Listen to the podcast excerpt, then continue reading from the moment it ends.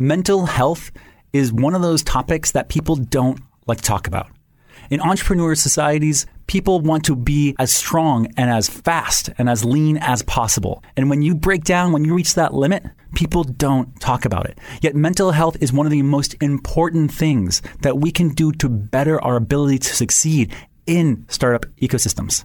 We're talking about 996 culture in China, the pressures that it puts on people's minds, and what that does to their physical bodies. How we as an entrepreneur community and as investors can do better and be better to be more respectful and understanding the real implications. Today, we get an opportunity to talk with Enoch Lee, author of Stress in the City, Playing My Way Out Depression, and managing director of Bearapy, a firm that focuses on mental health and wellness for types of companies like Marriott Group, Walmart, Shell, SAP, and for right now, focusing on entrepreneurs like us. I'm your host, Ryan Shukin. In today's episode, we take a deep dive into mental health and wellness. They don't think about their customer. They don't even know who their customer is. How can women actually support each other? Blockchain is essentially a very fancy database. You can do it now with what is existing today. Music in China was a crazy thing. You know? Mobile, mobile, mobile, mobile internet, mobile apps. There's never lack of data in China. It was more of people who knows how to what use strikes me is the lack of awareness of what it means to do an exit. You're listening to the China Startup Pulse, your looking glass into the Chinese investment and startup ecosystem from the movers and makers themselves. Please don't forget to share and comment on whatever platform you use to listen to this podcast.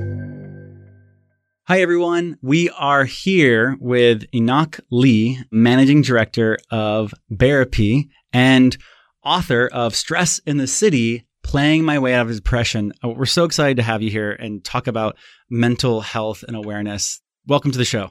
Thank you. Great to be here.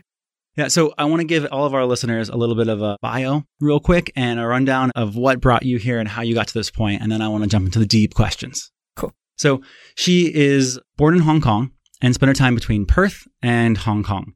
Studied public law and went into banking from legal into banking right away for nine years, working in London, Paris, Tokyo, Beijing, before as an international manager, before having the moment, which she describes in her book, the meltdown Yes.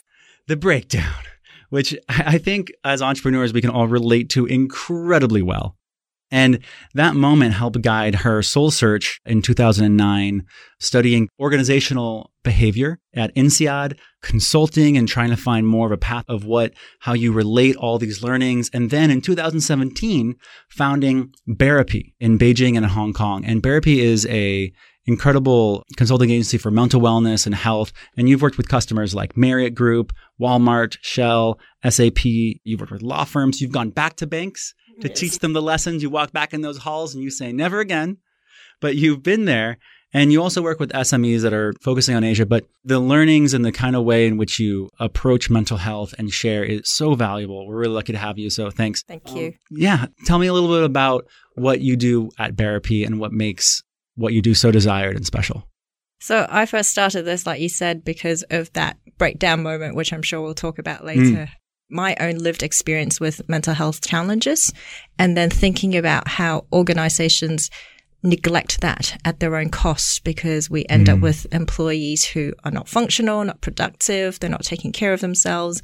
And I said to myself, something needs to be done. Um, and even just on the point of, can we take care of the people we work with? Um, So then I decided to combine these different interests and areas and professional experience of my life to say, okay, what can we do? And especially in China, where a lot of these topics are still taboo and it's hard to talk about, I also find it in myself an advocate of saying we need to talk about these things. The more we talk about it, the easier it is. So I also identify, I think, more of a social entrepreneur where the impact comes before making squillions of dollars. Yeah. And that impact, that money is made by your team, Mm. Right? Exactly.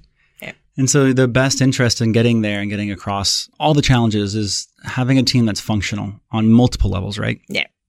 So what are some of the, I guess, mental health challenges that you see commonly here in China or in this ecosystem? In China, I think especially what the WHO has done very recently, they have listed burnout as a medical condition and they have, however, they've limited the condition to the workplace. Hmm. And as with everything here, we don't have clear statistics on what these conditions are. However, it is also well known that depression and anxiety is some of the most widespread mental health challenges that people face. And then some things which are also going through a lot of global research these days is sleep issues hmm. and a lot of triggers of relationships. And if you can imagine in this country with a culture of where marriage is quite important, you know, mm-hmm. you graduate, like your mother asks you, when are you going to get married? Who are you going to get married to? Yeah. Do they have a car? Do they have an apartment? All of that. What brand is the car? And then once you get married, it's like, how many kids are you going to have? Which hospital? How many?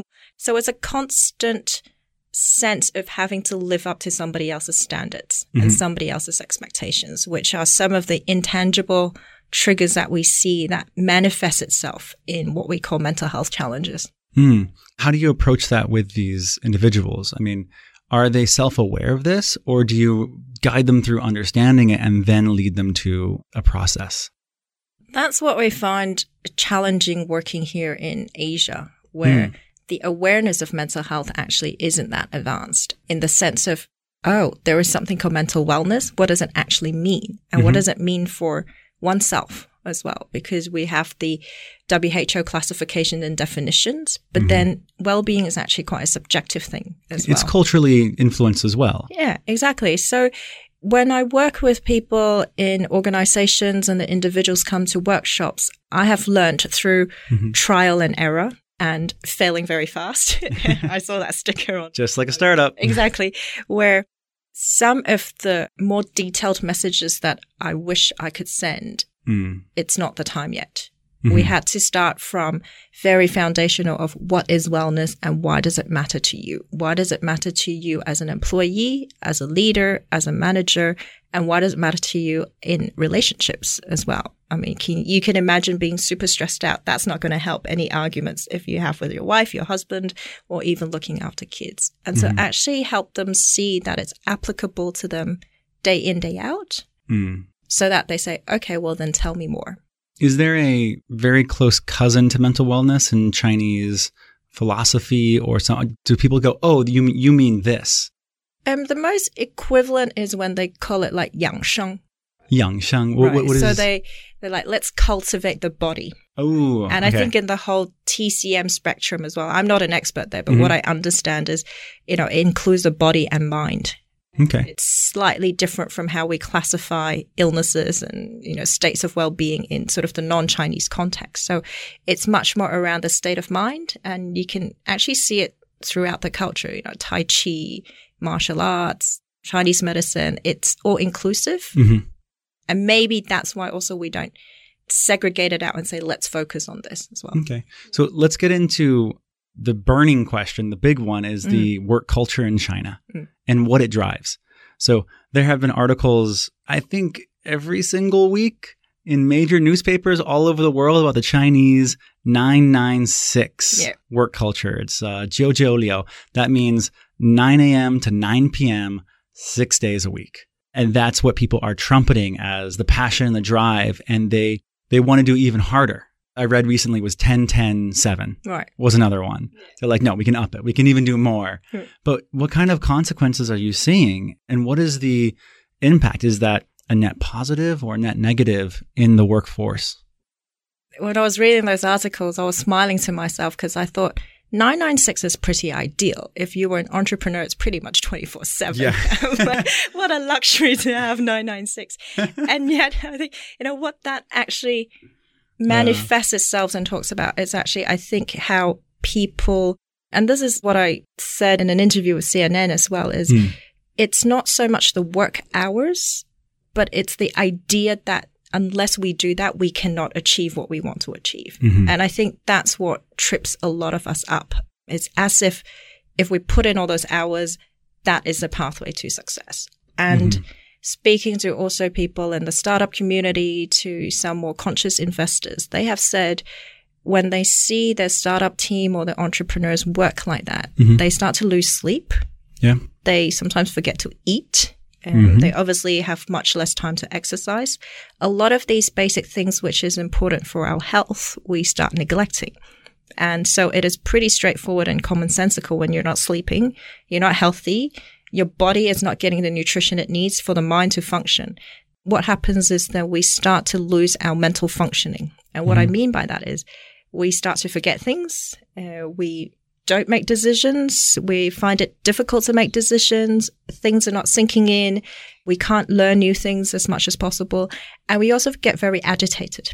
So, especially when we're working with teams, high pressure teams as well as I can imagine in a startup places, little things can send us very, very irritated and agitated, which then mm-hmm. drives behavior that shows up as something a bit aggressive. We may become rude. We may yell. We may shout even without meaning to. And so that actually starts to destroy the team collaboration. Mm-hmm. And so, does this work? So, one of the arguments that I heard against this is that this works in a high employment and high ability to get new, like a lot of people are disposable. Mm. You know, there's a lot of people looking for jobs at these companies that are doing 996. And so, if you got a year out of them or eight months, mm. and then you hire someone else who's willing to jump in that same pool, is that something that is one of the drivers of it? Or does the entire ecosystem, every single person actually hurt more because of a lack of awareness for how this affects people? I think in some way it's not specific to this ecosystem, but I mm-hmm. completely take the point where from the business management point of view, the question is why care? You know, why care about mm-hmm. somebody if they're going to go in a year and I can replace them very easily with the same skill set? Yeah. And in some ways, you know, we have lots of statistics which we can talk about to prove how it helps a business to care about this. So, you know, the World Economic Forum has done some studies of one dollar investment is four dollars return. One dollar investment into the taking care of employees, mental well-being is four dollar return in productivity. Mm-hmm. However, you're like, well, okay, if one's done, I just replace them. I mean, there's the turnover costs, there's the retention rates, all of that. In China, I understand labor costs may be a bit lower. And so it also comes down to, I think, senior management and the leader's own decision of do they need to be a conscious person? Do they need to care about the people who are working for them? And part of it comes down to also their conscience, mm-hmm. right? And that's something which I would have opinions on, but I cannot force an organization to do something that they don't want. Okay. Then in this situation, I'd say globally or just in the microcosm of Asia, whose responsibility Enoch, whose real responsibility is mental health and wellness? Is it on the individual mm. to know this is important and say no? Or is it for the the leaders or the organization to really understand and implement something to take care? Mm. I think it's both. I think it's definitely the organization, it's in their interest as well to think about taking care of the employees. And there is a corporate social responsibility of it. And it's interesting you bring this up because as we talk about workplace mental health, um, if you look on the media, it's always about what companies should do, what companies can do, what managers can do, and you know the cost of it, the legal side, emotional side, and, and all of that. And what I do find missing a bit is what you asked is the individual responsibility. Um, I have worked with companies to provide workshops in mental health. We have it all prepared. We do a few locations in China. And because these are optional by invitation, how many people show up? Sometimes we get five or six. And it is in, indeed a waste of resources, right? It's not that the company's not doing Yeah. it, but it is also up to the individual to say, okay, I need to think about this. And that's where we find a lot of the work is how do we reach the individuals mm-hmm. so that they understand and they're not overly reliant and dependent on the company to solve all my problems. Yeah. So we have a great medium right now to reach a lot of entrepreneurs and mm. individuals. So following, just naturally following and segueing into that, how would an entrepreneur or a team or someone invested in a team, you know, see, diagnose, get a sense for there are some mental health or mental workplace problems going on here? Right. I think the very first thing is to understand there is this concept of mental wellness. Um, So when we look at health and wellness, there's the physical, there's the sleep, there's the diet, there's the nutrition, and then it's also thinking about the mental and the emotional side of it, which is obviously linked to you know your social support network and your resilience and and all of that. Um, I think once people understand that it exists, and you'll be surprised that a lot of people actually don't realize that this is a topic is to also start talking about it amongst them the teams hmm. so that the team understands that that is part of the team culture. When i talk about culture i mean the norms and the processes that this group of people are used to. And one thing that I suggest people really easy to take note of is when the outward behavior changes. Mm-hmm. So, for example, when somebody usually is very excited, very hyper, you know, very happy all the time, and for the last few days they're really quiet, you know, for a week they're not really saying much, mm-hmm. they're not eating much, that's a point to go and ask, hey, what's going on? Are you okay? And to sit there long enough for them to tell you what happens and not just, hey, are you okay? Oh, yeah, fine, thank you. To, to mm-hmm. actually really be able to listen and open up the space for people to talk. Okay. And when you invite that in, I mean, it's all of us as a community, especially in a startup. You know, mm. I, I always think of startups as small families trying to get through it together. And in that small family, what are some of the techniques that help either bring that out or help? Is it just talking or is there something, some kind, is it journaling? Mm. Is it beyond just saying or having a, a Slack widget that asks mm-hmm. you how you're doing? Right. What are some of the things that, you know, I can work on if I know, mm. like I'll be very open. I've definitely had a lot challenged in this last week. Mm. You know, I've been more short tempered. I've, you know, you can even give this advice to me, but I definitely need to do something to Yeah. reset my mental awareness right now. And I can imagine that a lot of people might understand they need to, but it's, it's kind of to. scary also to think about, okay, well, I need to do something mentally. Yeah. Yeah. Yeah. And that's where I think, you know, journaling is a great option. Like I'm a writer, obviously, and so I write a lot. And actually what you say reminds me also of what Bearapy advocates. It's finding our inner playfulness, finding something that we enjoy doing. It could be journaling. It could be doodling. It could be going out for a walk. It's really taking that time. What it does is it creates a reflective space for ourselves to kind of go, hang on a minute, take hmm. a pause. What's going on? How am I feeling? What am I thinking? And to be able to reorganize some of the blocks of our thoughts and emotions to link them of, well, I was really short tempered and I yelled at somebody, but actually it really wasn't that somebody's problem. It was maybe because of another frustration that I met via email or something. And Yeah. to start linking these things. And once we can start, I guess, in some ways, removing the threads in a cobweb, Mhm. then we can see a bit clearer as to where it's coming from. And then we can deal with the issues. Hmm. So I want to latch on to one little thing you said right there. You said play. Yeah. And you didn't use the word hobby or, you know, some other experience or just go outside and exercise. You didn't use the word exercise. You used the word play. Yeah. And I think that's strategic. And I think that might link into your personal story. Mm. So kind of, you know, how did you discover this and how did play affect, how was play important to you as you went through this as well hmm. and understood?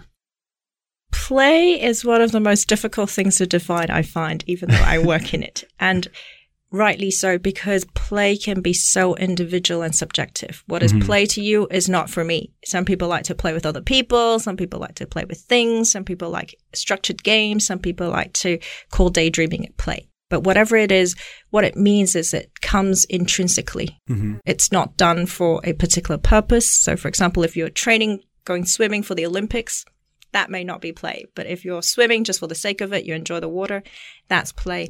And it also has that sense of fun and exaggeration. And why I think play is really important was because I stopped playing for a long time after I think going to school in Hong Kong, um, very much focused on exams, competitions, awards, and then throughout my life in the corporate where my focus was climbing that corporate ladder, getting promoted, going from flying economy class to business class. You know, that was the sort of benchmark I was looking at. And I actually forgot a lot about who am I? Mm-hmm. why I'm doing the things I'm doing and what actually drives me, motivates me, and just to have a bit of fun, you know, just to take life a little bit less seriously. So actually, when I, in 2009, after I moved to Beijing, I mm-hmm. started to get quite ill, first physically with migraines to the extent that I fainted a few times in the office. I was throwing up. and It was quite debilitating for a long time I denied I was stressed out. And I even, yeah, I remember going to the GP and she's like, look, we've seen every single specialist possible. Do you want to go see a psychologist? You might be mm-hmm. stressed out. And I scoffed to her. I'm like, dude, I'm not even 30. I'm not stressed out. I can deal with this. I'm thinking I was invincible. Mm-hmm. And then it did so happen where the physical side of it got very hard to bear. So I did take sick leave from the company. They were super supportive. But during that time was when it felt like overnight I just went from okay to completely in a mess. Mm-hmm. Even though as I look back, I can see it building up. But when I talk about that complete mess was I started visualizing myself drowning myself in the bathtub. Mm. And that's when I said to my husband, who was then still my boyfriend, I said, look, I've got to go see someone. Something's not right there. And I was diagnosed with severe clinical depression. Mm-hmm. And my psychologist told me afterwards, he said, at that moment when he told me about my diagnosis, I looked at him and said, good. When do I go back to work? so it, it's just completely not in my mind what was going on. And Oh my god. but I went through that experience, and I think part of the soul searching, and very randomly, I found this stuffed toy bear, Mm-hmm. which my husband bought for me because I started smiling at the bear. And this is in the context of me not really eating for a few weeks, not sleeping or sleeping too much, not going out, cutting all the contacts, and I deleted everybody from Facebook. So, you know, really in a depressive state. And he said, Look, if that makes her smile, we'll get the bear. And the story goes where he asked me to give a name to the bear. And I said, okay, we'll call him Floppy. And he said, well, why? I was like, well, I don't know. He just flops around all day, doesn't do much. And and as I started to get better, I got more bears. My friends gave me bears. I took them traveling. Um, I didn't really care what people thought about me. You know, 30 year old with a bear, Forbidden City, taking photos. You know, Yeah. you know, well, you know, I passed for you know sort of the Asian photo taking, right? So, and it was actually there I discovered this idea of play and mm-hmm. making sense of it actually during my studies at INSEAD of mm. what is behind the psychology of play. Kids learn through playing, mm-hmm. creativity, all of that. And what we miss is that that is also true for adults. Hmm. And there is some, somewhere along the way, and I don't know how, we start to get that assumption of we cannot play as adults or it's unprofessional. Right. I think in the startup world, it's slightly different where we want to be disruptive. We want to go against the norms. You know, people have fun and stuff. Mm-hmm. But in the general context, then people start playing. And when I discovered it again, I'm like, okay, that's actually really important. And research has shown that a deprivation of play could lead to issues like depression and anxiety. Hmm. This is such a relatable story in so many ways hmm. because people push themselves for many reasons. And it doesn't matter if it's a high intensity job or you have a lot of pressure from your family. It could be students hmm. trying to study with uh, people just having tons of expectations and not understanding how to deal. It could be someone starting their first job or someone stuck in a job feeling lost. And it's really, you know, something that we all share in this community. And, you know, one, thank you for sharing that to everybody hmm. here. And, you know, I'm sure there's, you know, more in your book and hmm. Talk about that a little bit. But now I understand the name Bearapy mm. of the firm. But I think that mental awareness and mental health as a common, let's say, goal for startups and for building companies. I mean, this could be even an established company coming to China, trying to set its roots. It could be anyone. Yeah. And there's stressful situations everywhere. So I guess as we're getting closer, I want to ask a few more questions. This one's interesting because, you know, we have a say in this as well. As investors, Mm. you know, what role do investors in startups play Mm. in the mental health and well-being? So we had kind of talking about, well, this is a business and businesses can benefit. They'll get, you know, rewards, dollar amount rewards for that. Are investors the same? Can they think the same way in that sense? Should they be more cautious because their dollars might go further? Or is there an existing mentality that we're trying to break? What do you see instead of me telling you what I think? I'd love to know. What do you see? I've had an experience of talking to some investors here in China. Mm-hmm. Uh, I asked them that question. I said, if the entrepreneur or founder you invested in gets depressed or anxious and cannot function anymore, what do you do to help them? And I got a very surprised look. And he said, well, we'll just fire him and find another CEO. And I was hmm. shocked. Right? I was shocked. And I started to, I think, well, maybe he's just the minority. But I started to speak to a few more people in the industry. And a lot of them say to me, look, Enoch, off the record, whatever, let me just tell you this.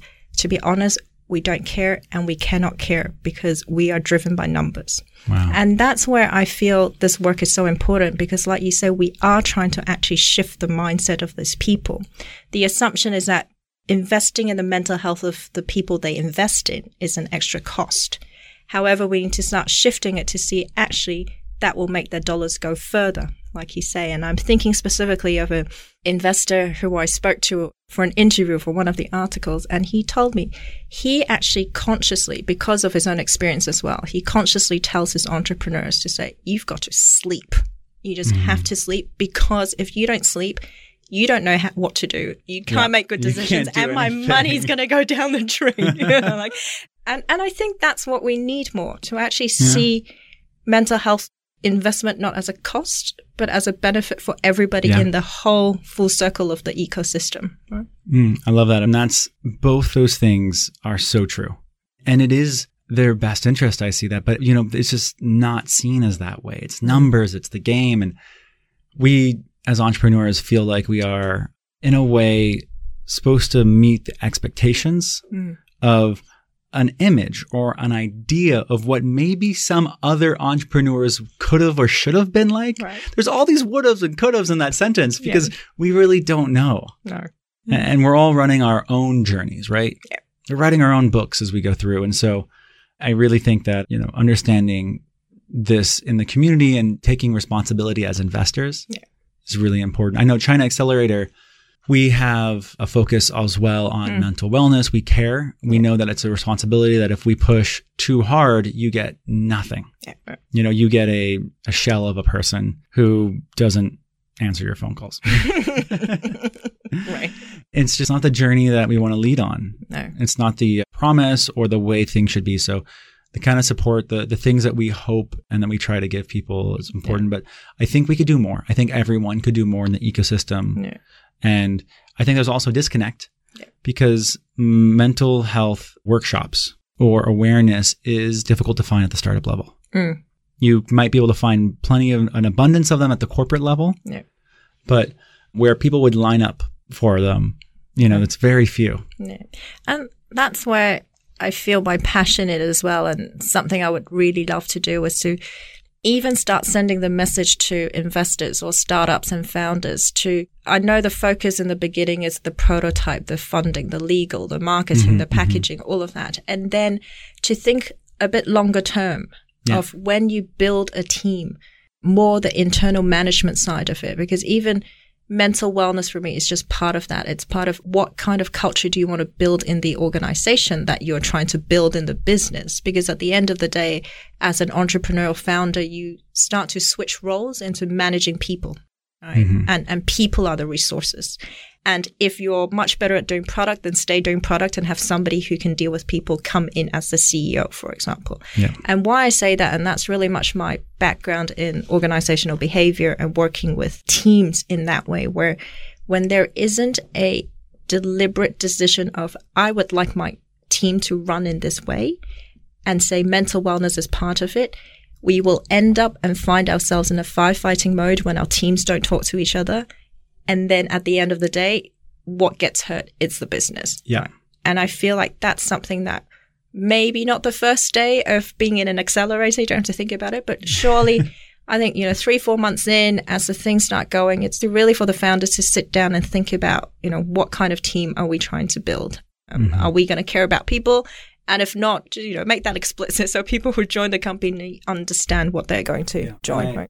You know, I've gone through that journey and I used to have a belief and I, I'm not proud of this, but I used to have a belief that the jobs were being filled by tools. Mm. You know, things that I could have pulled out of a toolbox. You know, you're a screwdriver and you're a wrench right. and you're the measuring tape. Mm. And that's the company. Mm. I got these tools, and as long as the measuring tape measures and the hammer is able to do the hammer's job, then we're good. Mm. And for maybe a year, I was able to push through and believe that that was going to work. But then after that, you have the, you know, reality. You might think you have a version of the map of the territory yeah. and you have your version of the map. But when you continually get lost and you can never make it, your version of the map's wrong. Hmm. And you need to change and realize that people are not tools. They are the the blood that drives through getting your business there, and they they matter and they care. And I had the same realization, the same kind of transition to that, and I can't express. You know, that moment of realization was like, oh, how how could I? Yeah. But it, it's something people go through, and I really hope and that not everybody has to go through it. They can learn from you. Mhm. They can learn from your book. Mm. And now that we're getting to the end of the episode, I would I want this to never end. But you know, how can people learn these lessons from you? How can they reach you? How can they find out more? Mm. Where can they find your book, and what can they expect in that book? Sure. The book is obviously on Amazon as well. It's also in some retail, but I think they're mainly in UK, Hong Kong, and the US. So Mhm. Amazon is the easiest way. To contact me, they can go through E B-E-A-R-A-P-Y.me. That's our website. And Mhm. we also have our WeChat official account under the same name. That's to contact me. And I think if they actually do look on the website and our WeChat account, we do have resources on there which talks about these things, which talks about stress management, talks about self-awareness, emotional awareness. How do you spot symptoms of friends and family? What do you do? And especially what you don't say when somebody comes and tells you, I'm depressed. Please don't say, I'll just get over it. Like, And, and that's actually a lot of our intuitive response of, you know, I'll stop crying. It's okay. It will be okay. Just keep pushing. Yeah. And that's not going to be helpful for somebody really in that clinical state. Yeah. Because if they could push through, they will not be depressed in the first place. Um, Yeah.